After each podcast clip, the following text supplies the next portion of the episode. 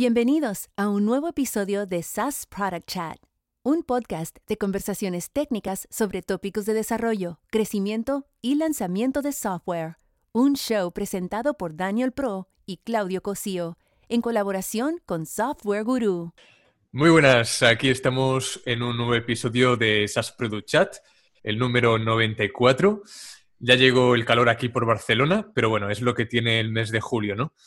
En este episodio vamos a hablar de una responsabilidad que tenemos los que trabajamos en este oficio de hacer software, que a veces no nos damos cuenta de lo que podemos provocar nosotros con nuestros productos y servicios que creamos, y es el valor profundo que, aportamos a la vida de mucha gente en particular y a la sociedad en general, ¿no?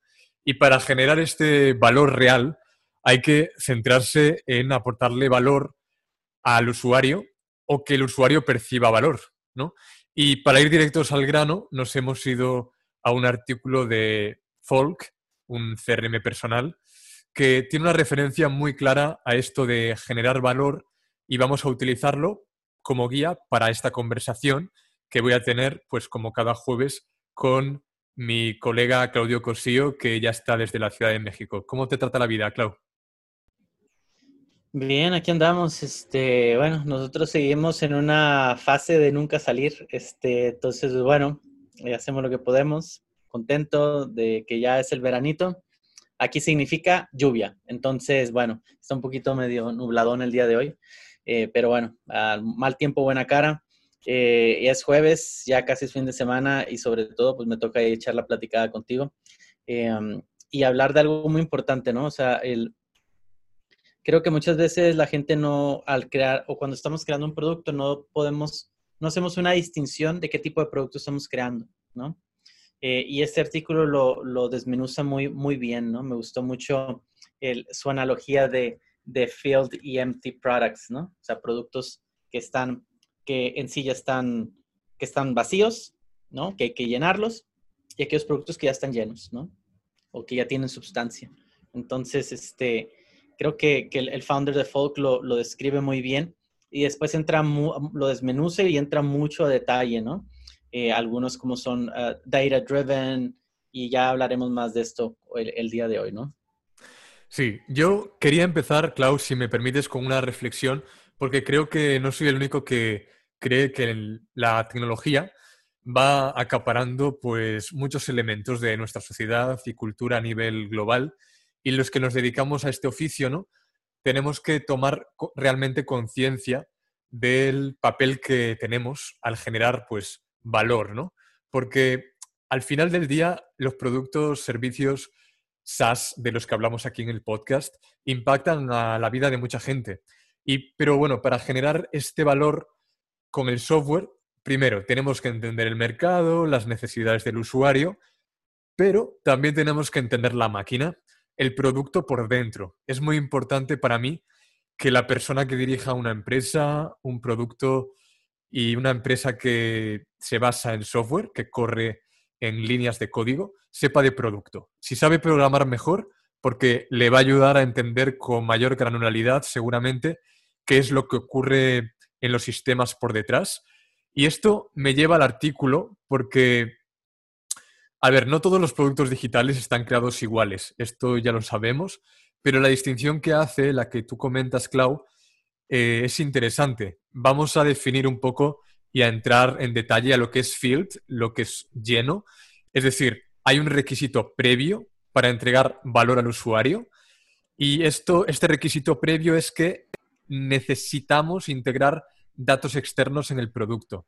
Es decir, eh, nuestro producto tiene una serie de integraciones, una serie de importaciones y de funcionalidades para importar data externa que eh, es core del producto. Entonces, ejemplos de esto, pues son herramientas de mensajería como Front o ahora mismo que está también muy popular Hey, o herramientas de visualización de datos como Tableau o Data Studio.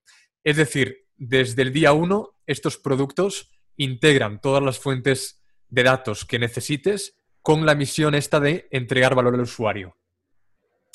Em, y por el lado de los productos que son field, em, pues tienen que tener esto muy en mente para que en cada etapa del desarrollo eh, pues será diferente, ¿no? Porque realmente eh, no sabemos cómo va a evolucionar la data de un usuario o el contenido de un usuario. Entonces, es importante esta distinción. Y por otro lado, ya te doy la palabra, Clau, es los productos vacíos, los que mencionabas, que son productos que su, su valor reside en la manera en la que el usuario crea contenido dentro de ese producto. Realmente, inicialmente no hay integraciones, aunque como veremos más tarde, sí que se desarrollan y se, de hecho, hay funcionalidades interesantes dentro de Empty Products con APIs e integraciones, pero inicialmente el usuario es el que llena el producto de datos, es decir, aplicaciones de notas como Notebook o Notion o herramientas de manejos de proyectos como Asana o Trello, ¿no? Sí, o sea, Rome Research es un gran ejemplo también, ¿no? Em, ahorita que se están, están head to head. Este, también InVision, ¿no? Es un gran ejemplo de, de cómo son eh, empty, em, empty products y sobre todo que qué es lo que lo distingue, qué es lo que los hace que tengan éxito, ¿no? Si tú tienes un, producto donde es necesario que el usuario genere ciertas actividades o, actividades clave para que obtenga el valor de, tu, de, de, las, las diferentes funcionalidades, eh, es importante el onboarding, ¿no? O sea, y creo que en, empresas como Notion, ¿no? Como Rome Research. Rome Research no tanto, siempre es un, es un producto complejo, pero han podido aterrizarlo muy bien. Su onboarding a mí me ha encantado. Igual que el de Notion. Eh, son productos que están llenando ese espacio que dejó Evernote, ¿no? Ese gran eh, eh, zombie, unicornio zombie, ¿no? Este, bueno, yo utilicé Evernote durante mucho, mucho tiempo, ¿no? De ahí ellos tuvieron un problema que y que eso es importante, ¿no? O sea, ellos, es importante que tu producto conserve, por lo menos en unas, en, durante una etapa donde vayas a tener product market fit, conserve esa noción. ¿Eres empty product o eres filled product, no? ¿Por qué? Porque si no te pasa lo de Evernote, ¿no? O sea, Evernote inició obviamente como un empty product, donde tú le metías tus notas, le metías tus notas, le hicieron muchas funcionalidades que permitían que Evernote tuviera mucho potencial o, mucho valor con features de, un producto, de un empty product, ¿no? De un, de un producto vacío. ¿Por qué? Porque te generaron una funcionalidad de OCR, ¿no? Donde tú puedes escanear, todo, tomar una foto a tickets, se sacaban el OCR, lo metían ahí, lo hacían una nota, le puedes poner este, eh, eh, labels y todo esto. Inclusive sacaron una integración eh, analógica con, este, con, con Moleskin, ¿no? Uh, hace años, ¿no? Donde tú básicamente con, sacabas que iba alineado a su funcionalidad, a su funcionalidad de OCR, ¿no? Entonces, bueno, ese es un, ese es un ejemplo ahí de, de, de qué no hacer, ¿no?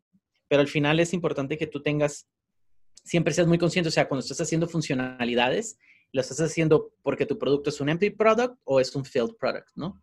Entonces, y eso te permite que tu narrativa de valor agregado se conserve durante el, tiempo que tú, durante tu roadmap, básicamente, ¿no? ¿Puedes evolucionar? Obviamente puedes evolucionar, ¿no? O sea, eso no, no, y esa es la naturaleza de los productos SaaS, siempre están en constante evolución, ¿no? O sea, ahorita, por ejemplo, Atlassian, ¿no? Atlassian empezó como un empty product y ahorita ya es un filled product. O sea, ellos dependen, sus, su, subsistencia depende totalmente de las integraciones que ellos van a hacer con third parties, ¿no? Por eso ellos empezaron a abrir todos sus APIs, por eso ellos se están enfocando mucho en developer advocates, por eso su programa de, de, app marketplace, ¿no? Entonces, todo esto es conforme a estos tipos de productos que después pasas de un producto a ser una plataforma, ¿no? Como en el caso de Atlassian, ¿no? Empezó con un producto que es Jira, después le agregaron un Bitbucket, ¿no? Después le agregaron un HipChat, ¿no? Ojo, HipChat no les fue bien, ¿no? HipChat sí que es un field product. HipChat necesitas obviamente importar todas tus conexiones de algún lado para que eso funcione. Solo no va a funcionar. Sí, puedes invitar a unos cuantos, pero realmente el, el, network effect es cuando importas todo tu, tu, todo, todo, tu, todo tu calendario, importas también todos tus contactos y, bueno, dentro y fuera de la empresa para que entren a, bueno, en ese caso era HipChat, ¿no? Que realmente en paz descanse, ¿no? Pero sí está, está, muy, está muy bien ahí. Este, si quieres, este, continuamos y, vemos un poquito más a detalle cómo lo, cómo lo desmenuza el CEO de, de Sí, sí, sí, De hecho, has tocado varios puntos, eh, sobre todo en el tema de Evernote. Uh, yo sigo, bueno, yo tengo un lío de notas, la verdad, tengo, está muy descentralizado en mi ¿Pero sigues utilizando Evernote? Sigo conservando las Confiésalo, confiésalo. No, no sigo utilizando Evernote porque tengo una aplicación que se llama Notejoy, Notejoy para Mac, que es la que uso habitualmente. Eh, tiene una integración, si no me equivoco, con Evernote, pero todavía digamos que conservo Evernote porque, mm, digo, igual en algún momento, también porque tiene productos derivados como, es, como eh, ¿cómo se llama? Eh, Sketch, Sketch de, Evernote que permite anotar y hacer capturas de pantalla, que la conservo, pero la mataron por alguna razón en Windows, Android, Android y iOS. Pero bueno, nos llevaría a otro tema. Entonces, em, siguiendo con lo que me comentabas de, del onboarding, en el episodio 52 eh, hablamos del, rol del product owner y que es el encargado un poco de priorizar nuestro product backlog y de definir las features importantes. Y ahí también reside el valor del producto, ¿no? Em, de un producto empty o field, pero eh, al final el valor que buscamos no es siempre monetario. Igual a veces tiene más que ver con la productividad de un equipo interno. Entonces, em, a lo que voy es que los productos que antes hemos descrito como field se enfrentan a algunos problemas en varios eh, frentes que son inherentes a los productos eh, field. Por ejemplo, cuando tú integras datos, muchos de esos datos eh, son no estructurados o están duplicados o son datos que son imprecisos em, o irrelevantes incluso, ¿no? Entonces, esos son problemas que hay que tener en cuenta. Luego, además, además tenemos algunas cosas que son buenas em, y que son temas que tienen que ver con el performance, eh, la confianza que los usuarios depositan en nuestro producto. Eh, al mismo tiempo, la discoverability, no sé cómo traducirlo en español, pero la encontrabilidad es algo interesante para estos productos. Y además, em, en, los, en los field products, o sea, en los field products hay una cosa importante que ellos toman el valor en lo que es importar, agregar y consolidar la data de, otros productos o APIs. Pero también, como mencionabas, es importante el onboarding porque, ok, tenemos que em, o sea, cuando nosotros usamos un field product, el producto ya está, digamos, eh, ya se nos presenta hecho, los datos están ahí, pero el onboarding es importante para presentar bien el producto. Cuando termina el onboarding, luego ya sí que toda la data está ya operativa y nosotros ya podemos funcionar con normalidad. Ahí está la gran ventaja que creo, Clau, que tienen los field products a diferencia de los empty products, donde tú Em, tienes que generar el contenido, la curva de aprendizaje igual es un poco mayor. Entonces, ahí está la ventaja del, field product, aparte de, bueno, pues lo que tiene, por ejemplo, un CRM, que es una única fuente de verdad, es decir, tú centralizas los datos en ese CRM y al final del día se convierte en fuente de acceso primario y eh, es muy fuerte también para temas de retención, ¿no? O sea, es muy difícil que te muevas ya a otro producto. Sí, a ver, eh, hay algo también aquí interesante y, qué bueno que me decías CRM, ¿no? Que es el tema de los datos, ¿no? Eh, sí tienes que, cuando tú tienes un, producto que es un, empty product, em, es importante que, que entiendas cómo la información va a ir ya sea, obviamente tú buscas que siempre vaya creciendo, ¿no? Pero esto trae sus retos, ¿no? O sea, cuando la información no es fiable, ¿no? O sea, tú de cierta manera tienes que garantizar que la, la, veracidad de esa información, porque va a ser tu single, uh, um, single point of truth, ¿no? O sea, oye, si es un CRM y es el CEO de, de, de un partner tuyo, tú esperas que el email que esté en el CRM sea su email, ¿no? Tú esperas que su celular o el, o el teléfono de su asistente sea, esté actualizado, ¿no? Entonces aquí es donde es muy importante que, la información sea veraz, sea relevante la información, o sea, eso quiere decir que esté actualizado y por ende heterogénea, o sea que, entonces, e, es, es, un, es un reto súper súper bueno, ¿no? O sea, al final tú tienes que ver tú tienes que entender que la información que vas a estar almacenando tiene caducidad. Tú tienes que permitir que el usuario, quien es que se encarga de la veracidad de esta información, porque realmente no es tu producto, es, oye, eh, este, este, este, este contacto, el CRM ya tiene seis meses aquí. ¿Es relevante o no relevante? ¿Deseas archivarlo? Porque todo esto es performance también, ¿no? Para tu producto. O sea, no, lo quieres mantener ahí indefinidamente. Y obviamente quieres mantener en caché todo lo más reciente. Entonces tú tienes que ayudar para que te ayuden a mantener la información sana, ¿no? Se podría decir.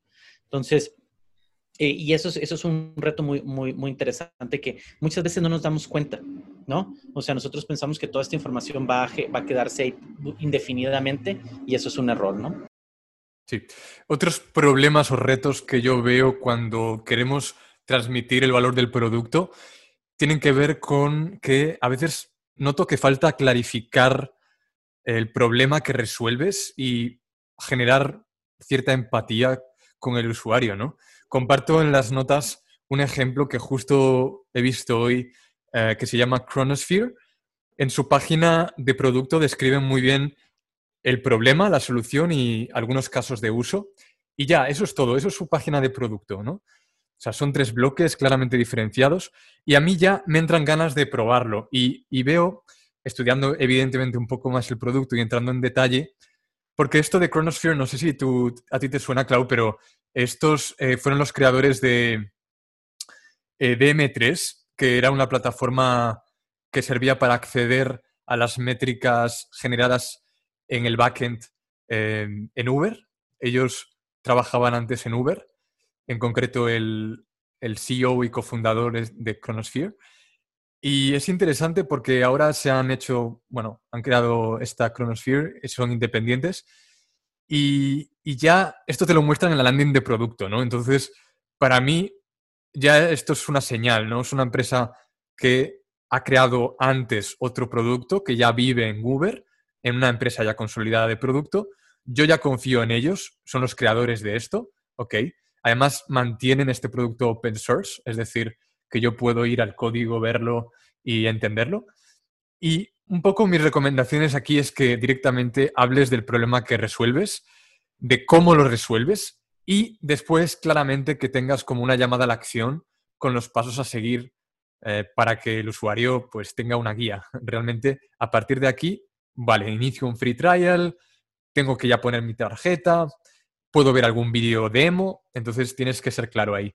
Entonces, la gente a veces, no sé si te da también esta sensación, Clau, que hablamos mucho de funcionalidades en las landings, eh, que nos llenamos de ego personal y centramos eh, el tiro en que lo que sabemos del producto, en incluso aspectos técnicos que no dejan de ser importantes, pero el usuario lo que quiere saber es el beneficio, ¿no? El receptor del mensaje tiene que tener claro al final qué beneficio le aporta a él este producto. Si es un B2B, qué beneficio le aporta a su empresa y qué puede conseguir el usuario gracias a tu producto. Esto es un cambio de mentalidad por parte del creador que creo que deberíamos mm, enfocarlo un poco más. Sí, o sea, yo creo que eh, como, como equipo de producto tienes que ser muy sincero y eso es difícil, ¿no? Porque realmente no tienes mucha claridad el valor que final que le vas a dar a tu usuario, ¿no? Y seamos honestos, o sea, si es, estás todavía en esta búsqueda de product market fit. Entonces es importante eh, también sentirse en la libertad de poder fallar, ¿no? Y ser muy honestos, ¿no? Con uno mismo y con tus usuarios. Oye, te prometí esto y la verdad no estoy dando el ancho. Tal vez no soy yo el producto para ti. Hay estas opciones, ¿no? Sí, en las landing pages nos falla mucho eso. Nos centramos en uh, que esto es descentralizado, que esto está distribuido, que esto es infinitamente escalable, que esto es más barato, ¿no? Que esto es más bonito, se ve mejor, mejor usabilidad, cuando realmente el usuario lo que busca es cómo resuelves mi problema, ¿no? O sea, cómo y el y el y cómo lo cómo mejoras mi experiencia día tras día al usar tu producto, ¿no? Y creo que eso es muy valioso. También ser honestos, ¿no? Si no lo tienes, pues ojo, hay que hacer más user research, hay que hacer eh, más customer discovery, Hmm. ¿no? Si los usuarios que tienes actualmente no, estás cumpliendo con, no están cumpliendo con tus expectativas que tú tienes de usuarios finales para tu producto, búscalos. Corre, corre, despide a los actuales, no te quedes con ellos. No trates de encontrar una verdad que no es para ti, ¿no? Entonces, ser muy honesto con, uno mismo, entender, y esta analogía de, producto lleno y vacío creo que son, es muy buena, ¿no? Y ¿qué tanto, qué tanto la facilidad de descubrimiento de tu producto siempre va a depender de qué tan, de la narrativa que tú tienes alrededor de la información que tú estás capturando, cómo estás transformando eso en valor hacia tus usuarios y por ende resolviendo sus necesidades, ¿no? Entonces, eh, eso es un punto oh, muy bueno que acabas de, de, traer. Y sí, sí es cierto, no, no lo he visto yo mucho. O sea, creo que son muy contadas las empresas que tienen, que tienen eso directamente en su landing page, donde la propuesta de valor es clarísima y donde están muy, muy claros hacia quién, quién es su tipo de, de, usuario, ¿no? Y ya por último, yo apuntaría el tema del feedback. Me parece que un ejemplo de empresa de producto que hace esto muy bien y lleva ya unos años es Stripe, que es una empresa de producto que lleva el solicitar el feedback totalmente en su ADN. De hecho, aún tengo grabado, Clau, la anécdota que yo creo que coincidimos en esa PlatziConf de México de 2016, de, de Patrick Collison, cómo se paseaba por ese salón recogiendo feedback, hablando con gente del equipo del Team Platzi que trabajaba más en la parte de finanzas. Tenía un apetito por, por recoger ese feedback todo el tiempo y esto también lo noto yo en otras conferencias técnicas donde muchos desarrolladores de Stripe, ¿no? Se interesa mucho de cómo están funcionando pues, los desarrollos, las APIs, eh, toda la parte de infraestructura. Y también tienen desarrolladores evangelistas, ¿no? Que, procuran pues, pasar mucho tiempo eh, eh, pues, con otros desarrolladores, reuniendo feedback para ver qué necesita ser mejorado, llevarlo luego al equipo internamente y convertir ese feedback en algo real que impacte en el usuario. Y ya mi conclusión aquí es que los empty products que no tengan APIs ni desarrollen integraciones inicialmente no significa que al final del día las vayan a, tener. De hecho, quería poner como ejemplo Trello, porque yo he usado bastante los Power Apps de Trello y es una funcionalidad que básicamente se conecta a herramientas de comunicación como Slack y tiene muchos otros usos, pero en etapas tempranas es verdad que antes del Product Market Fit, esta distinción es significativa y no deja de imponer varios retos al equipo de desarrollo. Y por eso le hemos traído al show. Y claro, creo que con esto podríamos ya ir cerrando. Sí, no, definitivamente uno, de los principales eh, motivos que trajimos, trajimos esta conversación aquí a, a, a ChatSAS es pues que seamos, que tengamos diferentes perspectivas, ¿no? Y creo que esperemos esto les ayude para entender qué tipo de productos están creando y sobre todo, pues cómo, cómo lo van a mejorar, ¿no? Y cómo va a ir, van a, van, a, cómo ustedes pueden hacer esa transición de un, de un producto vacío a un producto lleno. Fenomenal, Clau. Pues nada, como siempre, que tengas un buen final de semana y nos vemos para la próxima que traemos una entrevista. Perfectísimo, sí, ya tenemos unas entrevistas ahí pendientes, este, hay otras más ahí en el tintero, este, por favor, eh, déjenos sus comentarios aquí en, el canal de YouTube, eh, si no, por Twitter, eh, en Facebook también, no actualizamos tan seguido, me voy a poner un poco más las pilas ahí, pero bueno, estamos en los canales, gracias, comentarios, por favor, déjenos sugerencias, invitados, si alguno de ustedes quiere también estar aquí, que lo entrevistemos y platicar acerca de cómo ustedes desarrollan productos y soluciones SaaS, encantados. Hasta la próxima. Venga, Clau, hasta la próxima semana. Chao a todos.